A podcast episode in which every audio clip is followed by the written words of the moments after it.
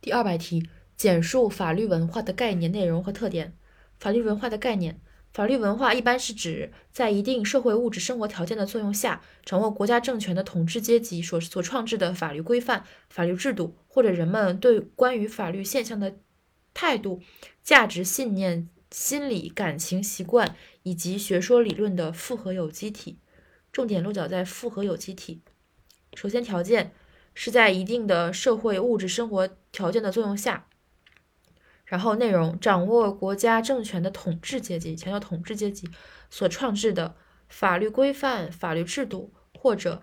人们关于法律现象的态度、价值、信念、心理、感情、习惯以及学说理论的复合有机体。所以就是一是要法律规范，二是法律制度，三是关于法律现象的这些东西的复合有机体。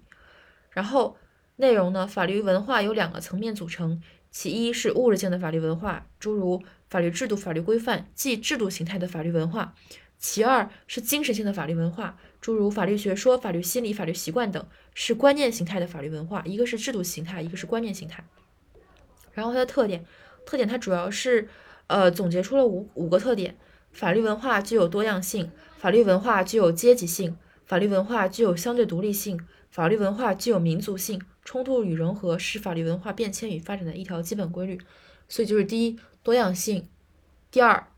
阶级性，第三相对独立性，第四民族民族性，第五冲突与融合。记忆逻辑就是首先多样性多嘛，然后就是两个跟人有关的阶级性和民族性，然后是它的这个作用类相对独立性，最后再加一个冲突与融合是法律文化发展的变迁的一条基本规律。